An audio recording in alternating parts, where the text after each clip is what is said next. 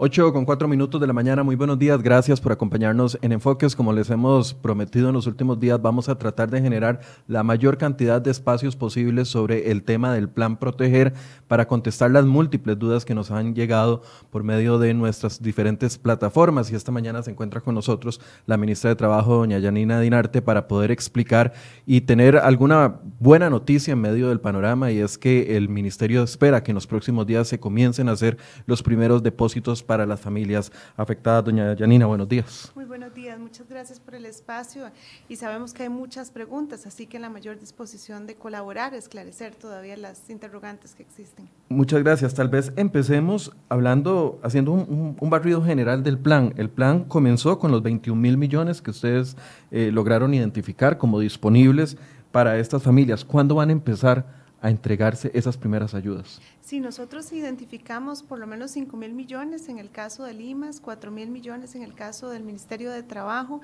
y cerca de 12 mil millones que hemos gestionado y coordinado con la Comisión Nacional de Emergencias para poder tener una primera colocación de recursos. Sabemos que las familias están enfrentando una realidad realmente apremiante y por supuesto queremos ser los más expeditos. Por eso estamos buscando que esta misma semana se puedan hacer los primeros eh, pagos del bono proteger y efectivamente pues estamos, esto básicamente contiene tres etapas. Una etapa es la en que la persona hace la solicitud, una segunda etapa es básicamente la validación de la información y la verificación y después ya empieza el trámite de gestión de pago de planillas, que sería básicamente la conclusión con la transferencia a las personas. Yo creo que es un proceso que es bastante expedito, pero también por supuesto hay que entender que la cantidad de solicitudes es bastante importante, que eso requiere de esa validación interna que se tiene que hacer y también, por supuesto, siempre tendremos un tema asociado a la disponibilidad de recursos, porque estos 21 mil millones, pues es una, un primer esfuerzo que hace la misma institucionalidad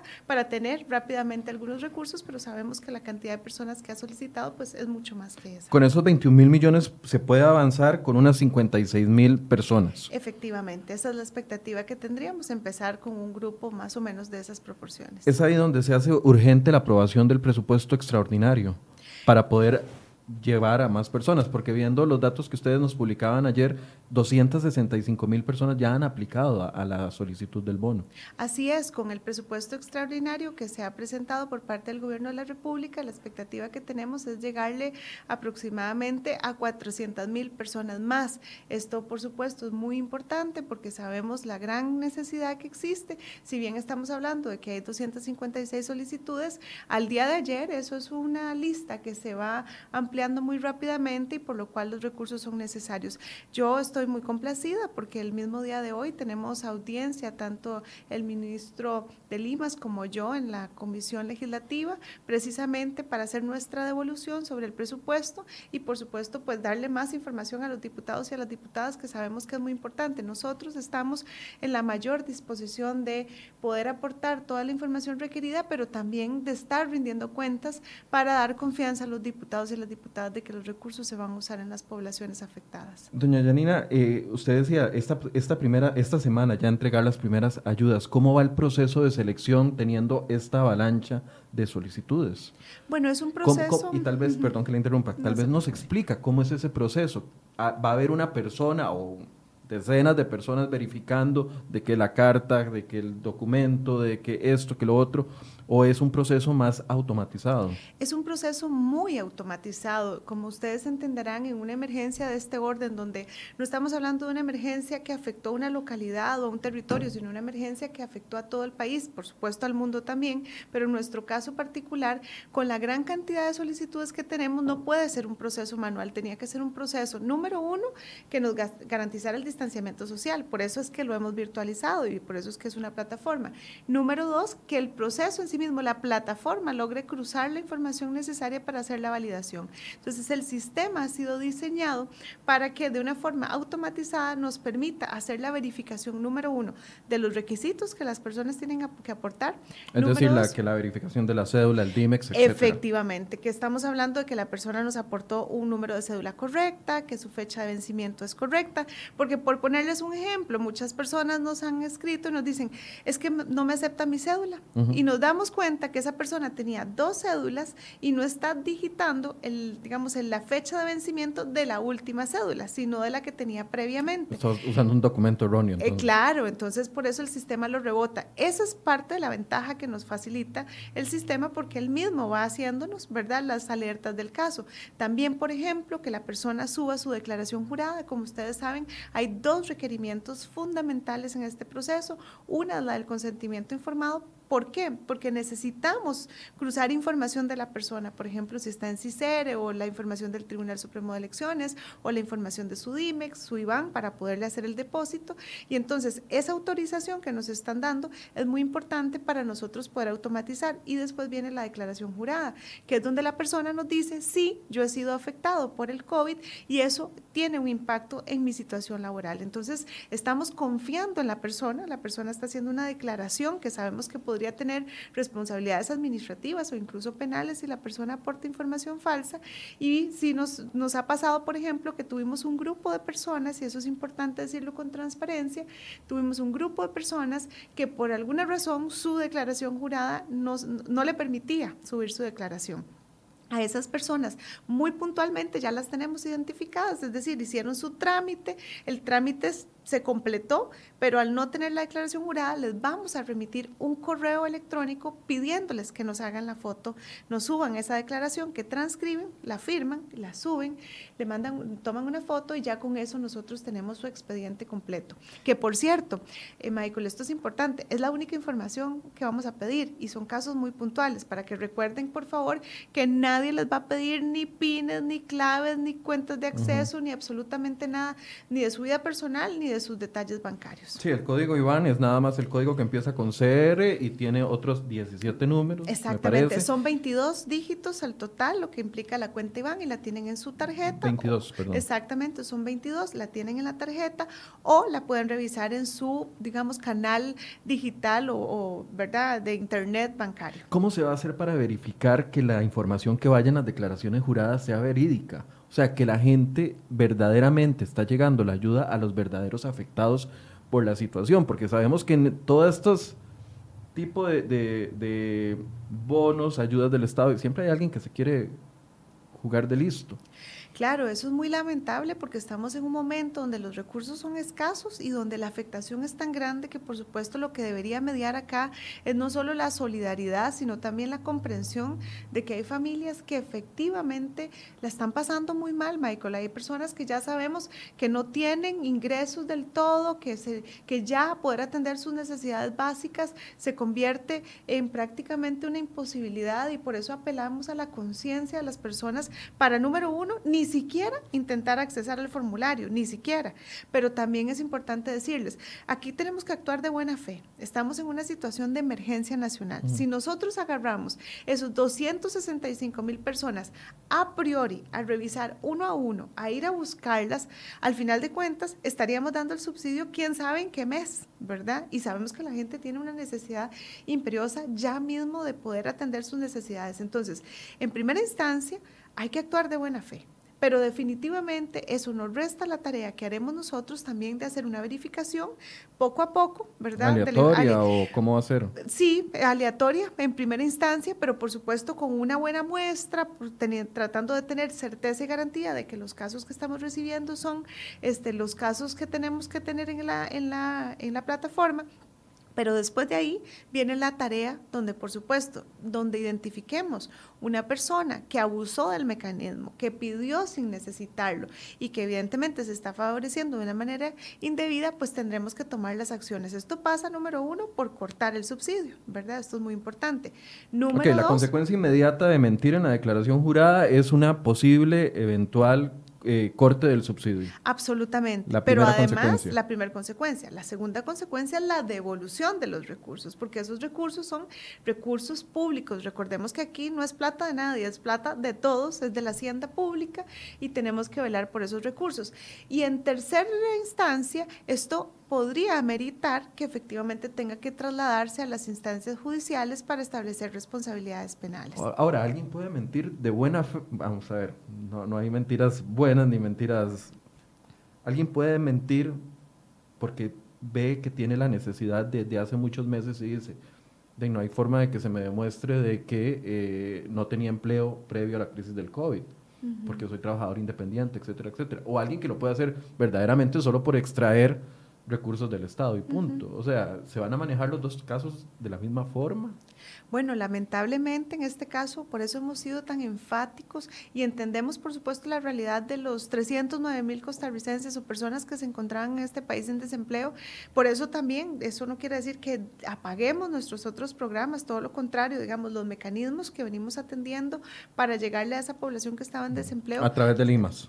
No, por ejemplo, no solo de Limas, en realidad de Limas, del Ministerio de Trabajo, del INA, el mismo INAMO, hay una serie de instituciones que trabajamos en prestar servicios para tratar de llegarle a esas personas. Por ejemplo, yo sí he contemplado la solicitud de que se me permita ampliar la cobertura en mis programas, por ejemplo, a través de PRONAE y Empleate, para la, población que estaba antes desempleada. Sí, son los programas del Ministerio de Trabajo. Son los ministerios, exacto, los programas que tenemos en Empleate, por ejemplo, que van dirigidos a esas personas.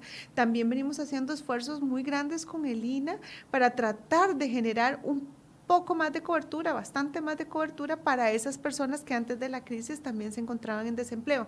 Pero recordemos que los recursos que hoy nos están habilitando, tanto la Comisión Nacional de Emergencias como eventualmente la Asamblea Legislativa, están concebidos en atender la emergencia. Y si nosotros no usamos los recursos en atender la emergencia, eso sí tiene responsabilidades para todas las partes. Entonces, claro, en esto insisto en la importancia de la responsabilidad compartida. Por eso nosotros le estamos diciendo a la persona, asuma con responsabilidad su solicitud y le trasladamos a esta persona no solo la responsabilidad de hacer la gestión de pedirlo, sino también de las consecuencias que esto podría traer. Te pongo un ejemplo. Eh, me han estado escribiendo personas que me dicen, vea, yo no quería hacerlo, pero puse un dato malo. Bueno, eso es diferente. Una cosa es equivocarse y estamos habilitando también en las próximas horas creo que ya estará disponible un canal para que las personas también puedan hacer la corrección si, por ejemplo, aportaron información imprecisa o errónea. Un caso muy sencillo, una muchacha me decía, yo puse, en, me lo ponía en, un chat, yo puse la información de mi salario quincenal ¿verdad? No mensual. Entonces ya además precisamos, recuerden que es el salario mensual bruto, ¿verdad? Eso es muy importante porque además para que la persona tenga claridad de qué es la información que le estamos pidiendo. Eso lo identificamos también como una mejora para nosotros mismos en el sistema, pero también por supuesto que encontramos la necesidad de habilitarle a las personas ese mecanismo de corrección. Yo sí les estoy diciendo, por favor, cada vez que van, la persona va a mandar su formulario, vuélvanlo a revisar, ¿verdad? Revíselo con calma. Esto no es un proceso que amerita que salgamos corriendo para decir, lo envié. No, puede tomarse la calma de revisar su formulario, de repasar si tiene alguna duda, de aportarnos la información precisa, porque eso va, muy, va a ser muy importante también para que sea más fácil para nosotros validar la información. Ya casi vamos a comenzar a contestarles las preguntas que nos están llegando. Ya tengo una lista bastante amplia y sigan enviando. Doña Yanina va a tomarse el tiempo para responderles. Dos preguntas más, doña Yanina, antes de entrar a esta etapa.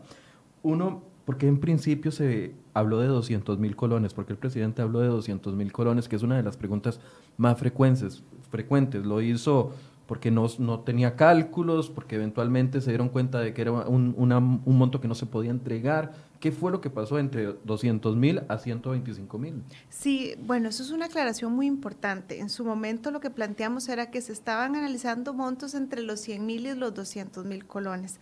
Eso quiere decir que evidentemente todavía teníamos un rango bastante amplio donde estábamos haciendo valoraciones y cálculos. ¿Cómo hicimos nosotros la determinación de este monto que finalmente se ha fijado? Bueno, evidentemente hay que hacer una relación entre la cantidad de afectación que puede tener en el país, los recursos disponibles, pero también, por supuesto, algunas variables técnicas que son importantes. Número uno, esta determinación está basado en el costo de la canasta básica alimentaria. Como ustedes saben, en promedio la canasta básica alimentaria son 50 mil colones. Entonces tomamos ese monto de referencia y también lo ponemos en perspectiva de la cantidad de personas que hay en promedio por hogar. En, nuestro país hay aproximadamente 3.6 personas por hogar ¿verdad? Pero también lo cruzamos con la información de cuántas personas trabajan en promedio en un hogar. Y entonces eso ya nos lleva, creo que es al 1.61, ¿verdad? De, de, personas que trabajan por hogar. Entonces hicimos una fórmula y esa fórmula nos daba, creo que eran como 114 mil colones aproximadamente y nosotros pues le agregamos un poquito más y lo llevamos hasta los 125 mil colones, estimando por supuesto de que sí estamos hablando de un monto que sabemos que eh, no es un monto grande, pero que es un monto, digamos, que ya permite atender las necesidades básicas alimentarias. Para que ustedes se hagan una idea, por ejemplo, el primer decil en nuestro país tiene ingresos aproximados de 63 mil colones y el segundo decil tiene ingresos aproximados de 130 mil colones. Por supuesto que quisiéramos poder tener más recursos para poder apoyar mejor a las familias, pero frente a la necesidad que tenemos y la gran cantidad de personas que sabemos que van a requerir de este apoyo, pues definitivamente el Estado tiene que hacer esfuerzos para garantizar que pueda hacer una transferencia que ayude a atender estas necesidades, pero que también nos genere la suficiencia para poder atender a todas las personas. Recordemos que además tenemos en Costa Rica aproximadamente 1.775.000 personas ocupadas en el sector privado. ¿Verdad? Entonces eso quiere decir que tenemos que hacer nuestras estimaciones, como lo hemos venido haciendo, sobre el nivel de afectación que ese grupo de personas puede tener. Pero además recuerden que ya también tenemos cerca de un millón de personas en informalidad, ¿verdad? Entonces esto nos impone un reto muy importante, porque si bien desde el ministerio hemos estado haciendo escenarios y construyendo proyecciones, eh, todavía no podemos tener certeza de cuántos serán el total de personas afectadas, ¿verdad? Eso es, eso es importante decirlo. Yo no les puedo mentir, nosotros hoy no podemos decir un número con toda certeza de cuántos serán los afectados. Sí tenemos escenarios que nos van diciendo si son tantos, cuánto cuesta eso, si cuánto va a llegar y cuánto nos puede costar. Estos son los escenarios de los dos presupuestos extraordinarios. Efectivamente. Con el segundo a, a 400 mil personas y con el, con el primero, perdón, a 400 mil personas y con el segundo a 700 mil personas. Sí, ya en la sumatoria, si nosotros lográramos, por ejemplo, canalizar los recursos de, de links y de combustibles, ya ahí estaríamos hablando aproximadamente de 790 mil personas que podrían verse beneficiadas. ¿Será suficiente? Es la gran pregunta. Bueno, es que es la gran pregunta precisamente. Y yo me voy a adelantar a una pregunta que se me ha hecho en muchos espacios. ¿Y será que tres meses es suficiente? Bueno, por supuesto que es una reflexión que nosotros también tenemos puesta en perspectiva, nos genera un reto importante porque sí tenemos, número uno, que dejar que los días pasen para poder tener claridad de cuánto es la afectación total que tenemos en el país y también entender que no quiere decir que todos los afectados van a llegar en este primer mes. ¿Verdad? Podríamos empezar a experimentar empresas que estaban encadenadas a ciertas industrias o a ciertos sectores y que empiezan a tener un efecto semanas posteriores o incluso un mes después o incluso más.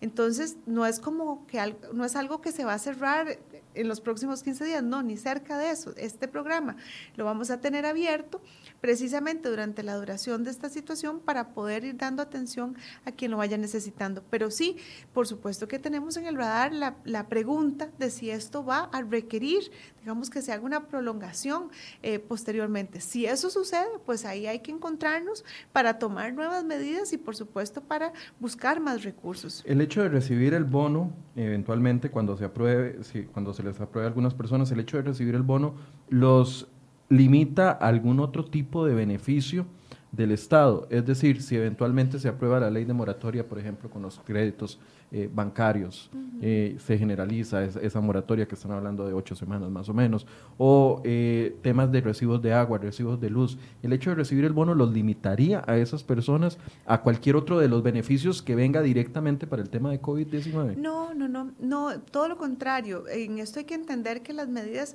básicamente aquí estamos tomando medidas de tres órdenes. Una, las medidas estrictamente sanitarias, las medidas para las empresas y las medidas para las personas. Sabemos que en el conglomerado de las decisiones que se vayan tomando no necesariamente lo hacen excluyente para poder tener proteger, porque sabemos que pues podría ser que una persona efectivamente esté enfrentando el reto de cómo pago el alquiler de mi casa, ¿verdad? Y este monto definitivamente no me lo permite. Entendemos esa realidad. Ahora bien, ¿dónde sí tenemos una restricción?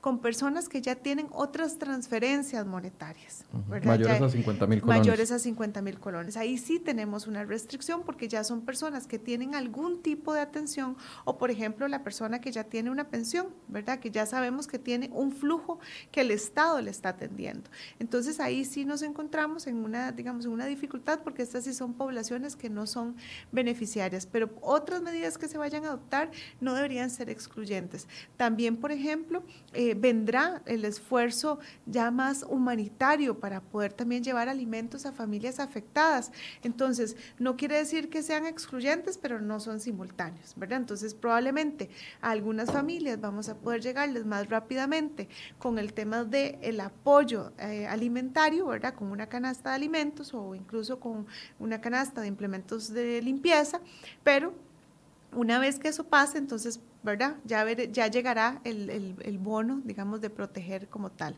Pero sí es importante que lo que sí no deberían darse es estrictamente en, al mismo tiempo. Ahorita hay capacidad para 56 mil personas. Eh, ¿Cuál es la meta suya para esta primera semana o esta primera quincena? Nos decía que quiere eh, avanzar ya en los primeros depósitos. Eh, ¿De cuánto estamos hablando? Bueno, básicamente nosotros estaríamos esperando que al término, después del miércoles, ya estemos logrando hacer las primeras transferencias. Eso sería, digamos, entre miércoles y viernes que podamos hacer las primeras gestiones. Esa sería mi meta. Por supuesto que en esto pasa por todos estos filtros que estamos haciendo, este, verificando la información, eh, notificando a las personas, por ejemplo, que les faltó una declaración jurada. También el tema del cruce de, datos es realmente importante. Lo que te decía, por ejemplo, CICERE, eso es muy importante para nosotros porque nos da certeza de que la persona que nos está pidiendo, por ejemplo, que estaba en el mundo de lo formal, efectivamente es quien dice que es y estaba en la actividad que nos dice. Pero sí podríamos hablar más o menos del miércoles, jueves o viernes. Ajá, pero ¿cuántas? ¿Cuántas? No, no sabe. No, no, ah, tiene un estimado. Claro, nosotros... Hay plata para 56 mil ahorita. Sí, nosotros empezaríamos probablemente en una colocación aproximada de 2 mil millones diarios, aproximadamente. ¿Eso cuánto representa? Eso ya te puedo hacer el cálculo. Porque hay que calcular los tres meses de la persona. Exactamente, sí, sí, sí, pero digamos, los 56 los 56 mil beneficiarios quiere decir que ya estamos pensando en su protección de los tres meses.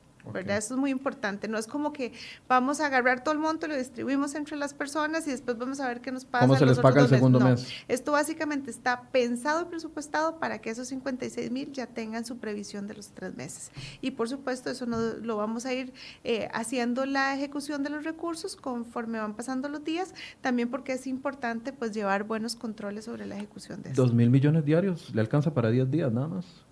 Eh, sí, aproximadamente. Bueno, estamos hablando de 14 mil millones que, que, estaríamos colocando en la primera instancia más lo que los esfuerzos que hará Limas.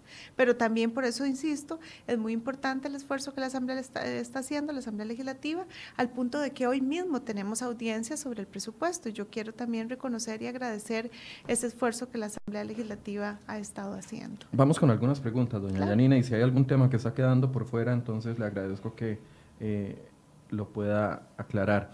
Eh, dice Paola Vanessa Chacón, hola, buenos días, tengo una consulta. Si, si aún el día de hoy no me ha llegado el correo electrónico, eh, de confirmación, debo volver a enviar el formulario. El viernes don Juan Luis nos dijo que habían tenido problemas para algunas personas entregarle, reenviarle los correos electrónicos de confirmación. Dijo que si al lunes no lo habían recibido, debería, él recomendaba volver a llenar el formulario. Sí, básicamente lo importante sería ver si cuando la persona envió su correo le dio un mensaje de enviado exitosamente o enviado, ¿verdad? Si ya eso se hizo así y pudo subir la declaración jurada, no va a haber ningún inconveniente. Nosotros sí estamos trabajando todavía en un desarrollo que nos permita generar, digamos, como más oportunamente la comunicación a las personas para que también tengan tranquilidad, porque sabemos que muchas personas están con la interrogante de ¿será que lo recibieron bien o será que lo recibimos lo recibieron mal?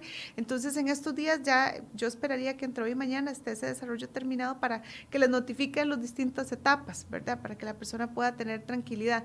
Pero en términos generales, si recibió al menos la notificación. Si por lo menos vio en la pantalla que claro, decía, que decía enviado, ya digamos, eso es básicamente, digamos, la señal de confirmación inicial que le podría dar. Porque en este sentido otra persona nos dice, bueno, a mí no me llegó el correo electrónico, entonces lo que hice fue volver a enviar el formulario.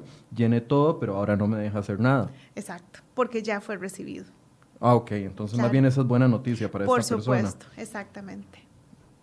Dice, para las personas que estamos cotizando con pasaporte y no tenemos cédula todavía, este proceso eh, no se puede hacer en migración en este momento, tenemos posibilidad, dice Mario Bravo.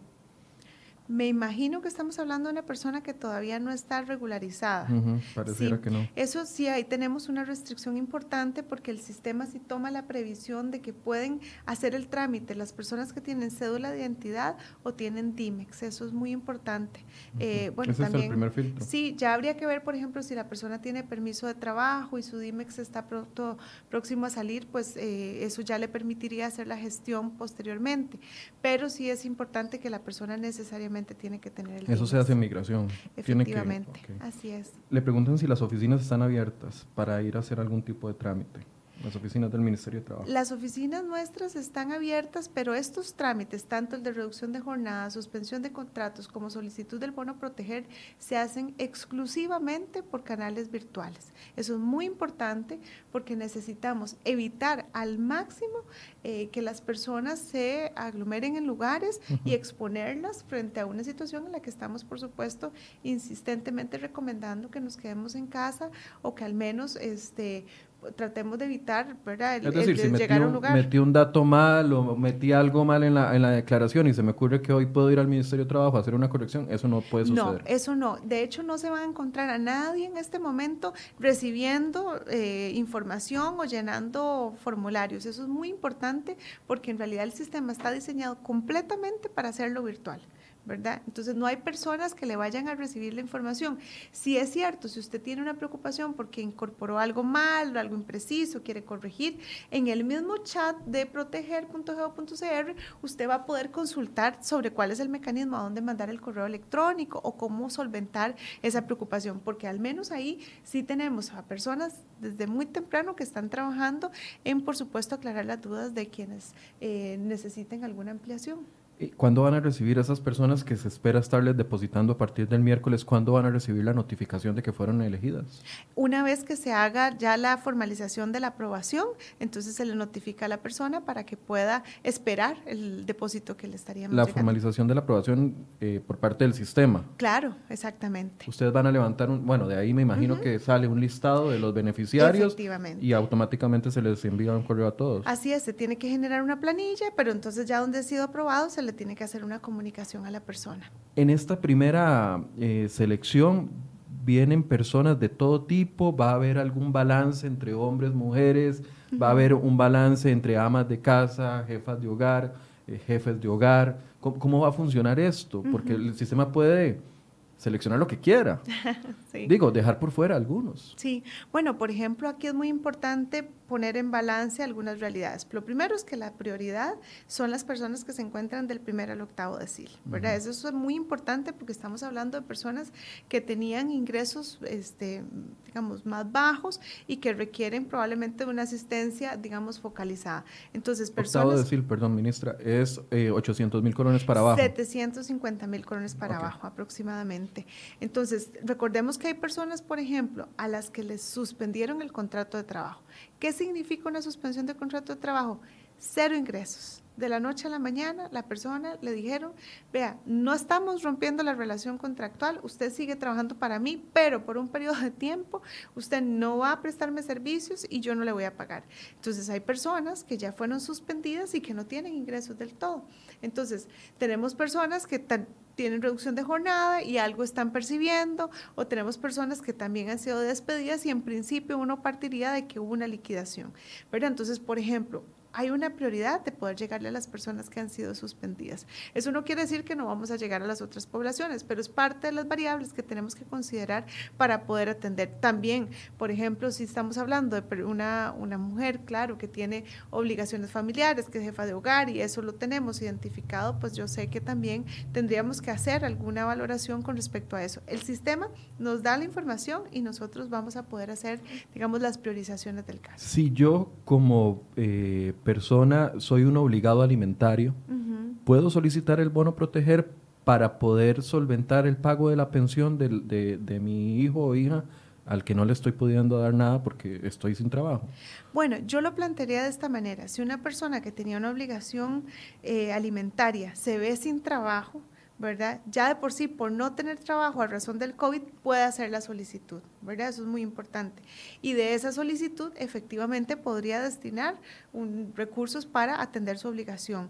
Ahora bien, también entendemos que esta es una realidad más compleja, ¿verdad? Es parte de lo que hemos venido trabajando. Yo sí he estado en comunicaciones con, con algunas personas para tratar de buscar una alternativa, porque sí vemos con una preocupación particular el hecho de que sabemos que muchas con algunas personas quiénes? Perdón, Ministerio de, Justicia, jueces. Sí, lo he, lo he consultado, por ejemplo, con el Ministerio de Justicia, lo he consultado con eh, doña Nilsen Pérez, que es diputada. Sabemos que hay cinco proyectos de ley que se han estado valorando. Lo hemos estado hablando con el PANI también, con el IMAS. Este, hemos consultado con jueces de familia para que nos contaran, por ejemplo, cómo funciona ese mundo de las pensiones alimentarias, porque incluso una gran preocupación que me surgió a mí muy particularmente era cuánto tiempo tiene una persona con una obligación alimentaria para reportar que tiene un cambio en su relación laboral y cuándo se va a expresar eso. Entonces, hemos identificado con total certeza de que esto sí implica, eh, digamos, un proceso muy prolongado que solo por vía de ley podría corregirse. Entonces, y además, los, los juzgados de familia no están disponibles para que todas las personas que no que les cambió su situación, vayan y hagan un trámite expedito y en un mismo día tengan la tranquilidad de que no por supuesto, pero además también recordemos que aquí, y es parte de la reflexión que tiene que ser predominante en esto, estamos hablando de la satisfacción de la necesidad del menor, ¿verdad? De la niña, del niño o de la persona con discapacidad. Entonces, por supuesto que este es un tema que no es sencillo, que se ha estado debatiendo y por eso, digamos, a mí me complace saber que en la Asamblea Legislativa pues no es un tema ajeno y ellos ya han estado explorando desde distintas perspectivas algunas alternativas para atender esta situación. Pero digamos, el bono proteger no está concebido para el pago, de la, digamos, para la pensión, pero por supuesto, si la persona está afectada, la puede pedir y a partir de esos recursos podría atender, digamos, la obligación que tiene. Aplica de la misma forma con esa eh, tesis que nos está llevando a si cruzo la calle y soy la persona que recibía el beneficio alimentario para sostener a mi hijo y eventualmente lo dejé de recibir de la noche a la mañana. Si la persona no estaba trabajando, no, ¿verdad? No está, no está concebido de esa ah, manera, claro. No es que porque, porque el papá o la mamá de mi hijo que cubría mi pensión alimentaria ya no, la puede, ya no me la puede dar, entonces yo voy a ir a pedir el bono proteger. No, aquí hay una relación de causalidad que es importante para amparar los recursos. Recordemos entonces, en pensiones alimentarias ustedes tienen una tarea enorme. Es una tarea importante. Hemos estado buscando precisamente opciones para para poder identificar cómo apoyar. Eh, para ser muy honesta, hemos estado desde reflexionando sobre los alcances que eventualmente requeriría un proyecto de ley hasta, digamos, potenciales eh, recursos que se podrían requerir para, para hacer alguna facilitación. ¿Qué es lo que pasa? Esto no está, no depende de, exclusivamente de nosotros. en esto hay, hay, que buscarles la salida y por lo menos yo sí he estado, digamos, planteando este tema eh, con responsabilidad porque yo no soy experta en estos temas, definitivamente, pero también entendiendo que hay una realidad que está teniendo implicaciones en las familias de la más diversa índole. Voy con una seguidilla de preguntas a ver si podemos responderlas rápidamente. Vilma Blanco dice, ¿qué pasa con una persona que tiene una pensión de 300 mil colones y trabaja como trabajador independiente en turismo? ¿Puede optar por el bono proteger? ¿Tiene una pensión? No, no podría. Si, si la persona tiene una pensión ya, recibe una pensión del Estado, de alguno de los regímenes, este, no podría ser beneficiario de, del, del bono. Aunque sus ingresos se hayan visto reducidos. Sí, efectivamente. Buenas, mi mamá metió un correo que no está habilitado en este momento. ¿Cómo haría para saber si fue escogida o no? Ah, muy importante. Bueno, yo en este caso lo que le pediría, ya, ya voy a revisar el correo que estamos habilitando y ahorita se los facilito para que pueda mandar entonces un correo a esa dirección que yo les voy a dar para que ahí notifiquen el cambio de correo electrónico. Ok, recordemos que se va a habilitar ese canal para la gente que quiera hacer aclaraciones sobre las declaraciones que ya subieron. Claro. Eh, Chino Alm dice, pero yo hice el formulario el día del lanzamiento, y no me pidió carta de declaración jurada. ¿Por qué sucedió eso? Ajá. Sí, eso fue una dificultad que tuvimos con algunos casos. Eso, ese, es precisamente el tipo de situaciones que vamos a corregir en las próximas horas a las personas que no les permitió el formulario subir su declaración jurada. Les va a llegar un correo electrónico donde se les pide que hagan la transcripción de la declaración jurada y la, le tomen, la firmen, le tomen una foto y la, y la envíen al correo que van a recibir. Eso es muy importante porque eso se va a sumar a su expediente. María Araya, ¿cuántos días duran para enviar la respuesta por correo electrónico? Me imagino que es también si actualmente, ahorita, si alguien se mete en este momento, recibe el correo de confirmación inmediatamente. Lo que recibe es el pantallazo de que fue enviado, todavía no, todavía está, no está el correo. Exacto, todavía no está el correo, así es. Pero algunas personas sí han recibido correo. No. Ah, ok, hasta el momento nadie ha recibido correo. No ha recibido correo, no todavía no, porque es una habilitación que se está haciendo precisamente porque las personas están con la preocupación de que no han recibido un correo de notificación de que han sido... Pero es que esto cambia todo el panorama desde el viernes, porque desde el viernes don Juan Luis nos dijo, si no han recibido el correo, esperen al lunes y suban, y suban de nuevo el no, formulario. Todavía no se han enviado correos, pero es parte, digamos, de la, de la gestión que se va a estar resolviendo en estos días. Ok, entonces tranquilos, si no han recibido correo electrónico, no caigan en pánico, todavía no se está enviando correo electrónico de confirmación, nada más el pantallazo que dice la ministra. La declaración es jurada o es con un abogado o lo hago yo personalmente. Esa es una pregunta muy frecuente. Incluso había gente ofreciendo ya cobros por ayudar con las declaraciones juradas. No, es una declaración jurada personalísima donde la persona dice yo, bajo fe de juramento, ¿verdad? Declaro que no estoy aportando información falsa, imprecisa, que efectivamente lo que dice el formulario es cierto. Eso es básicamente lo que estamos pidiendo. Entonces, ¿por qué no con abogado? Porque sabemos que son personas que han sido afectadas por una situación, en, una, en su situación económica. ¿Por qué no abogado? Porque estamos además entendiendo que al amparo de una emergencia tenemos que recurrir a la buena fe de las personas. Pero sí es cierto que yo estoy diciendo con mi firma que yo efectivamente estoy aportando información cierta. Así que por favor no se dejen engañar. Nadie tiene por qué cobrarles por una declaración jurada. No tiene que ser un machote de ningún abogado. Nosotros ahí ponemos el párrafo que usted tiene que transcribir, que es pequeñito, lo firma y eso es suficiente. Esto es una emergencia y requerimos de medidas excepcionales para poder avanzar y llegarle más rápidamente. A si a usted alguna persona le está cobrando por ayudarle a llenar el formulario o le está cobrando por la declaración jurada, la única respuesta que usted le puede decir es no sea estafador o no sea estafadora, porque no se está cobrando a nadie por ningún Sí, Michael, tal vez aprovechar en eso, hemos encontrado muchas páginas, tanto en Facebook como eh, distintos mecanismos donde hay gente que está diciendo, yo le hago el trámite, el trámite solo se puede hacer de madrugada, cobran por hacer esa gestión. Vean, el servicio número uno es gratuito, absolutamente nadie está autorizado para cobrar por este trámite. Número dos, la plataforma está completamente estabilizada, no hay que esperar a las tres o 4 de la mañana, como están diciendo algunos, para hacer el trámite. En realidad, el, lo que... Sí se pega a ratillos. Bueno, puede ser que se pegue a ratillos, el pero... se nos pegó mientras estábamos ah, sí, como estaban con Juan Luis. No, pero ya está totalmente estabilizada. ¿Qué fue lo que pasó? De las primeras horas se tuvimos un millón setecientos mil visitas. O sea, eso es casi todo el parque, casi todo el mercado laboral del sector privado. Sabemos que no todos son personas afectadas, sino que pues en mucho había interés de conocer la plataforma, pero ya está estabilizada. Entonces, no, de cualquier manera no pague por esto, no debe ser así.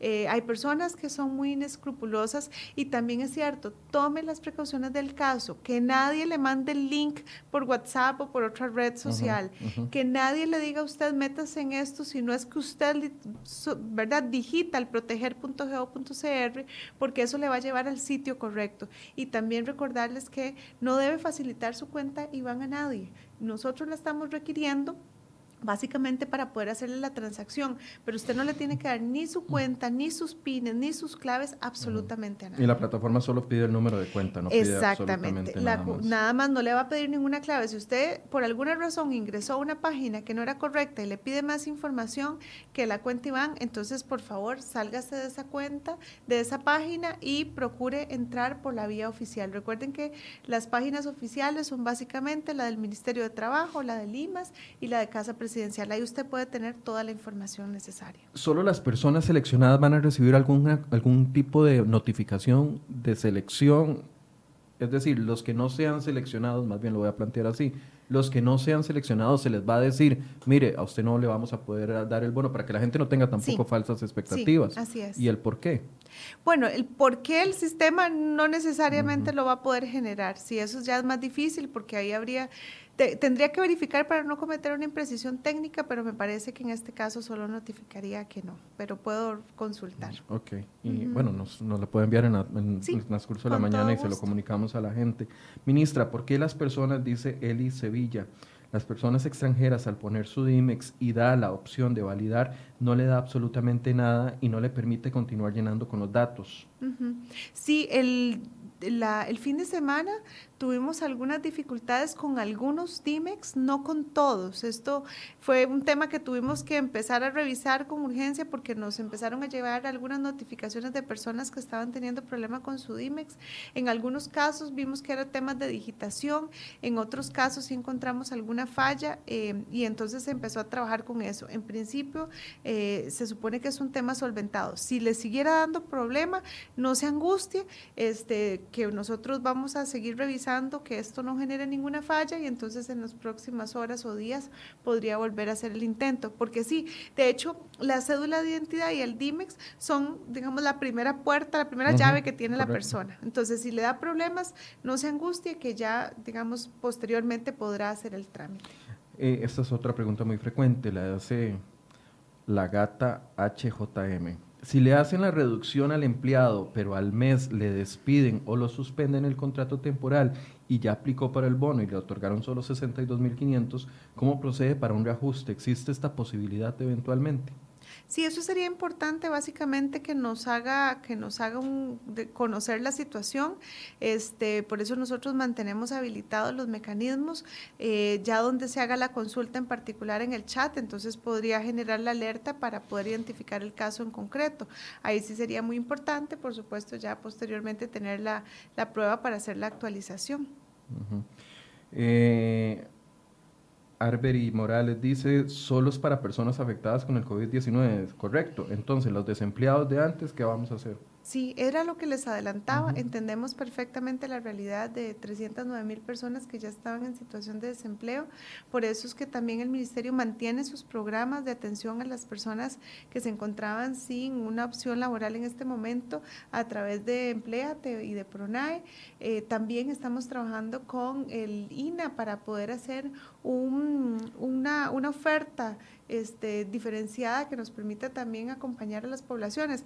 Recordemos que en este caso nosotros lo que tenemos son programas habilitadores para el empleo y estamos en una situación en la que sabemos que además va a ser muy difícil generar nuevos puestos de trabajo, pero entonces estamos en la oportunidad de poder acompañar a muchas personas que han tenido dificultades para acceder a puestos de trabajo, apoyándoles en el cierre de brechas. Entonces, por eso incluso yo he estado planteando a nivel presupuestario la posibilidad de que se nos habiliten más recursos para poder poner a disposición más subsidios desde la perspectiva de PRONAE que son los programas ordinarios nuestros. Del Ministerio de Trabajo. Antonia Martínez, ¿las personas independientes no inscritas en Hacienda pueden aplicar este bono? Sí, estaríamos hablando de personas que están en informalidad, exactamente, y nosotros sí hemos tomado la previsión de que también las personas en condición de informalidad puedan aplicar al bono proteger. Sabemos que hay una gran necesidad y también sabemos que hay muchas poblaciones que han sido verdaderamente afectadas. Ustedes hablaron la semana pasada de que iban a habilitar o iban a intentar habilitar espacios en en, oficinas públicas para que la gente llegue y pueda llenar su formulario si no tiene acceso a Internet. Eh, a algunos les parecerá extremo, pero es que de verdad la situación económica, hay algunas personas que ni siquiera pueden ir a recargar su teléfono para, para para poder acceder a, Internet. ¿Cuándo va a estar eso listo? Sí, es muy importante. Lo primero que hemos estado haciendo es una revisión, digamos, de las zonas en las que tenemos más problemas de conectividad. Hemos estado incluso conversando con algunos eh, operadores que han mostrado interés de apoyar, ¿verdad? En el sentido de eh, facilitar el tema de la cobertura. Sabemos que hay zonas que es prácticamente imposible. Por poner un ejemplo, los territorios indígenas, ¿verdad? Sabemos que ahí ya no es solo un problema de conectividad, también es a veces un problema de acceso tecnológico términos generales. Entonces, en esos casos amerita una estrategia de atención diferenciada. Nosotros vamos a estar avisando cuáles son los mecanismos que van a habilitar, vamos a habilitar. ¿Por qué? Porque esto pasa por darle certeza a la gente también, Michael, de que no les va a llegar una persona haciéndose pasar por funcionario público a pedirle información o a querer levantarle los datos. Se había pensado en los nadie.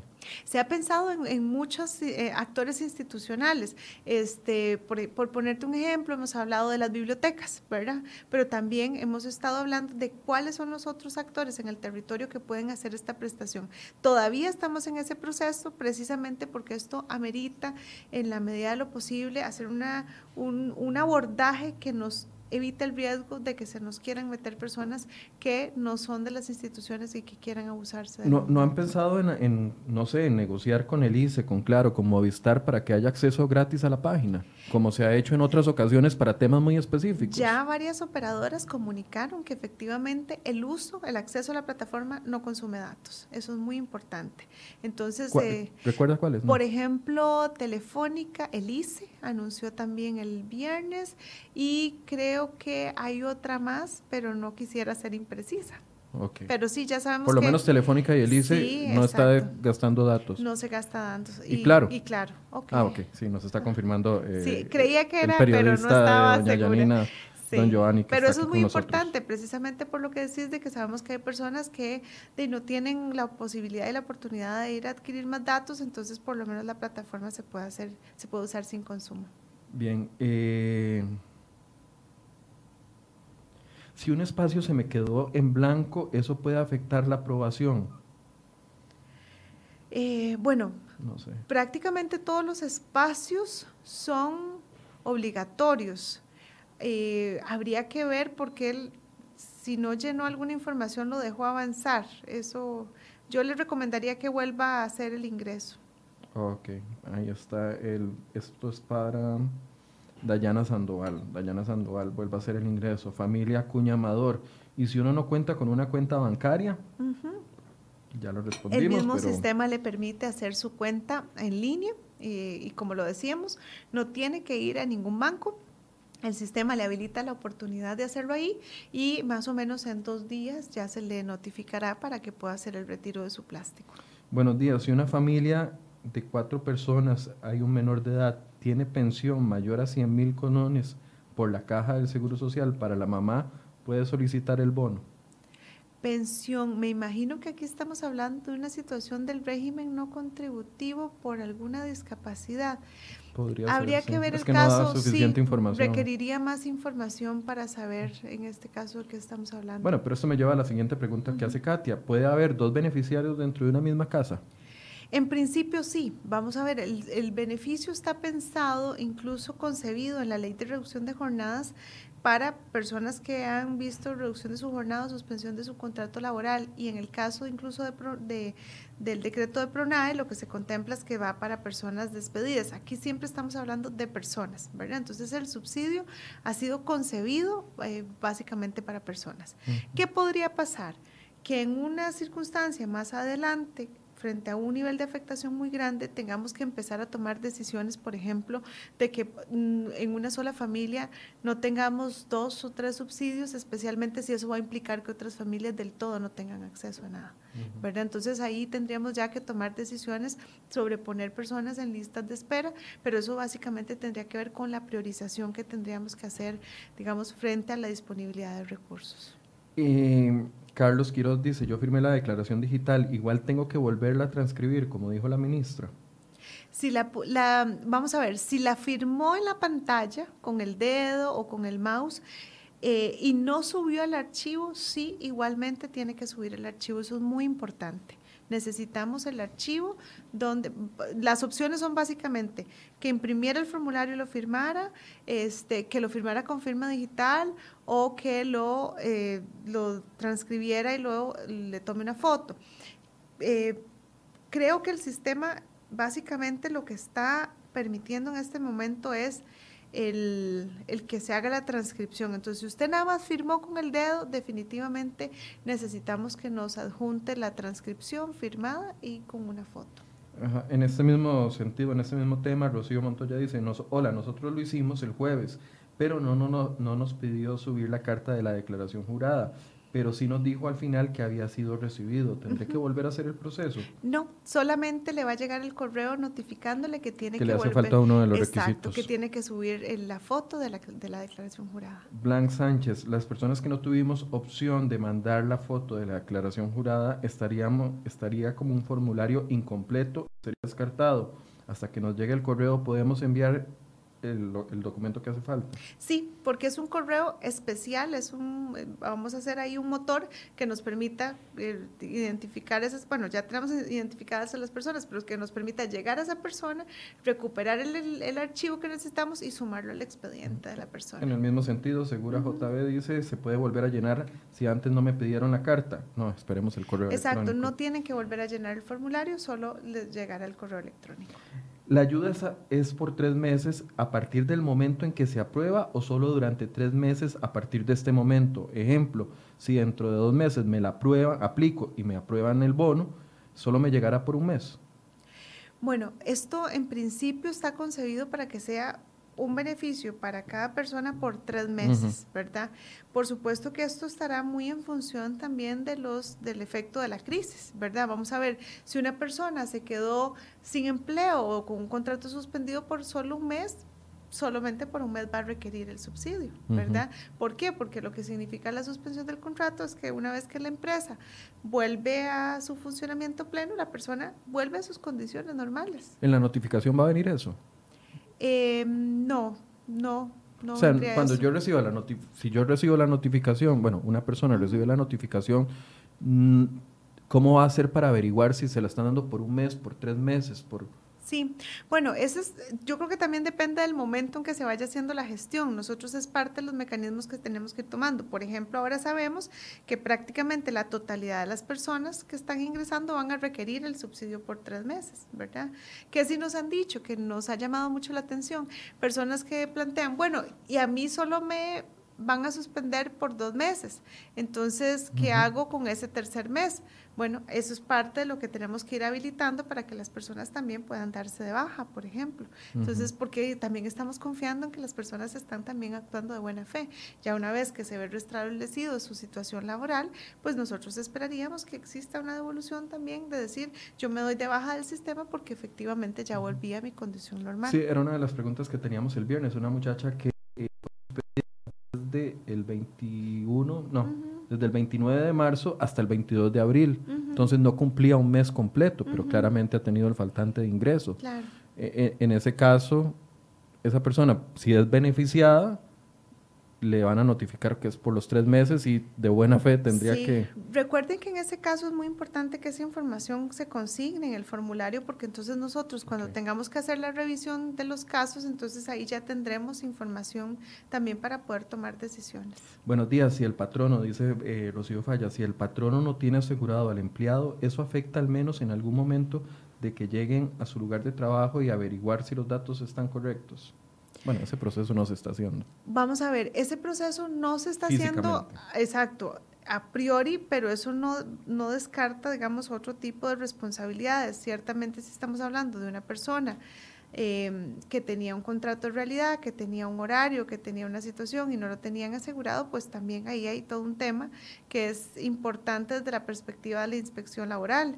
Este, evidentemente aquí lo que no queremos es afectar al trabajador que está necesitando, a la trabajadora que está necesitando el bono, ¿verdad? Pero también hay que poner en perspectiva que esta situación pues también nos está develando muchas prácticas que no son correctas en términos de derechos laborales. Ya casi vamos a hablar de eso porque nos quedan pocos minutos. Dice Ashley Valverde, yo vivo con mi pareja y mis dos hijos, solo él trabajaba, pero él es extranjero con pasaporte y no puede llenar el formulario, ¿lo podría hacer yo? No, definitivamente no. Si ella no estaba trabajando, no podría ser ella. Eh, buenas, eh, Jensen de la Peña Salas dice, buenas, a mí me suspendieron desde el 24 de marzo hasta el 4 de mayo, pero no se cumplen los tres meses, lo mismo que ya explicamos. Correcto. Efectivamente. Ok, eh, hay una pregunta que eh, ya se sale de este tema, pero me parece que es importante. Eh, nos la envía doña Paola Gutiérrez. Dice, Hola, en el Banco Popular, y me envió una imagen donde dice aplica para trabajadores cuyo patrono recibió la autorización del Ministerio de Trabajo para estas modificaciones. Entonces ella está hablando de que en el Banco Popular están condicionando la entrega del FCL hasta que el Ministerio de Trabajo haya autorizado la reducción o suspensión. No debería ser suficiente con demostrar que el patrono presentó la gestión de trámite en la inspección. ¿Cuánto tiempo está tardando el Ministerio en resolver estas gestiones? Sí, este es un tema muy importante porque la ley efectivamente lo que previó es que son a las, cuando las empresas están autorizadas.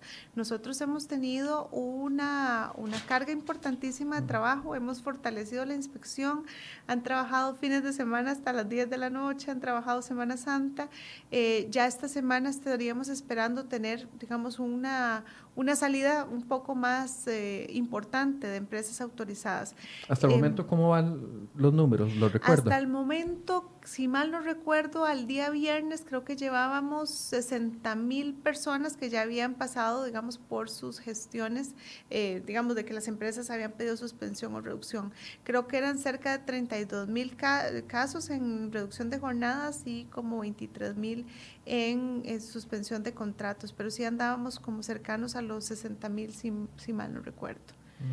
Sí, podemos revisar ahí el dato con más precisión, pero sí es una cantidad importante de personas que han sido, a las que ya se les ha solicitado.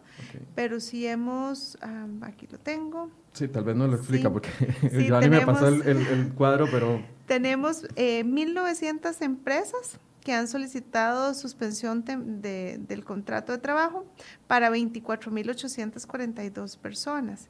Esto significa, y esto es importante que lo sepan, rechazadas, solo tenemos 19 empresas de esas 1.904. Y para solicitud de reducción de jornadas tenemos 1.410 empresas que han hecho la solicitud para un total de 35.739 personas que se les ha aplicado esa reducción. Y en este caso, como pueden ver, bueno, como podrías ver, Michael, solo tenemos cuatro empresas rechazadas. Es decir... Igual vamos a presentar, hacerles una nota para que tengan los datos. Eh, Esta información la estamos actualizando prácticamente sí, todos los días en la, en, la, en la tarde.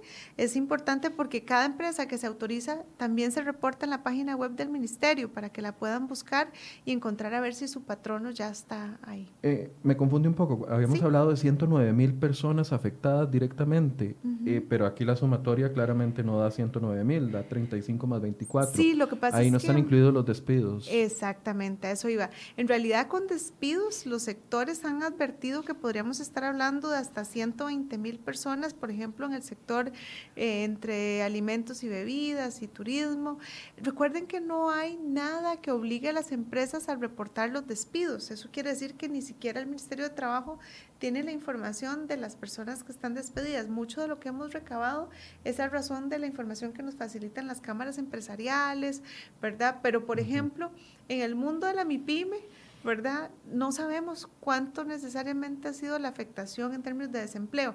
¿Cómo se podría eh, corroborar esa información? Bueno, probablemente en el plazo de un mes tengamos los datos que nos pueda aportar el CICER de la caja, ¿verdad? Que pueda hacer, digamos, em, darnos información de las bajas que se han tenido.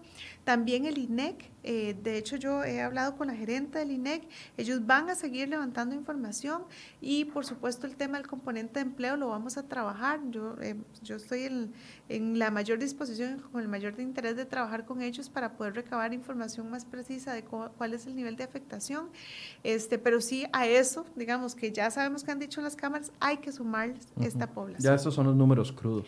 Estos son al menos los que tenemos en suspensión y reducción. Bien, ya para cerrar, doña Yanina, porque sabemos que se tiene que retirar, María Naranjo le pregunta, buenos días, si yo de mis hijos recibo becas, no califico para el bono.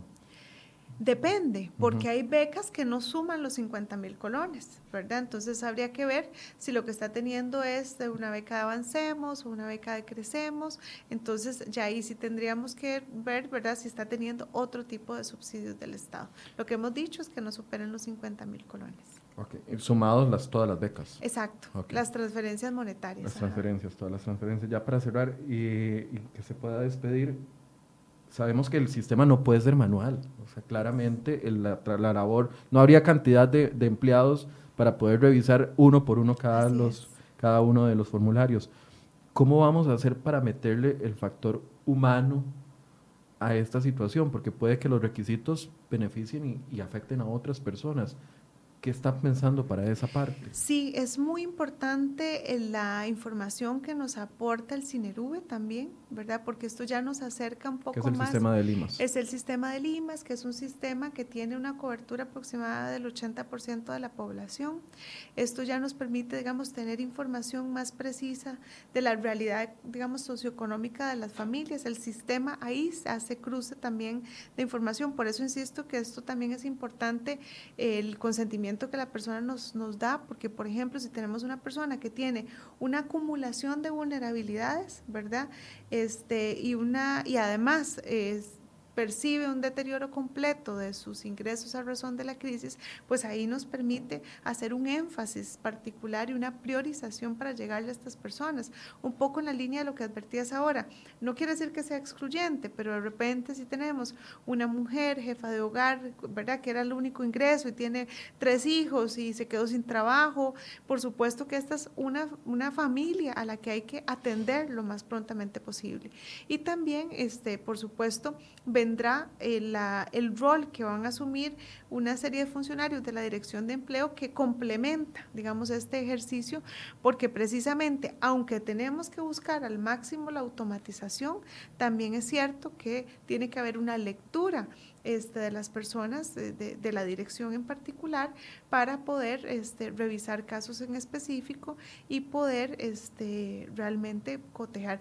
Voy a poner un ejemplo muy sencillo. Podría ser que una persona, ustedes me digan, tal vez 700 mil colones es un ingreso muy alto, pero si de la noche a la mañana una familia dependía de ese ingreso y se quedó sin nada y no tenía ahorros porque más bien tenía un alto endeudamiento. Estamos hablando de una familia que aunque tenga un ingreso de 700 mil colones, el, el apoyo del Estado con el bono proteger de 125 mil colones podría ser ¿verdad? el, requerimiento para poder por lo menos llevar la comida a su casa. Eh, nada más decido no, para no atrasarla más, eh, es que no contestamos lo del FCL.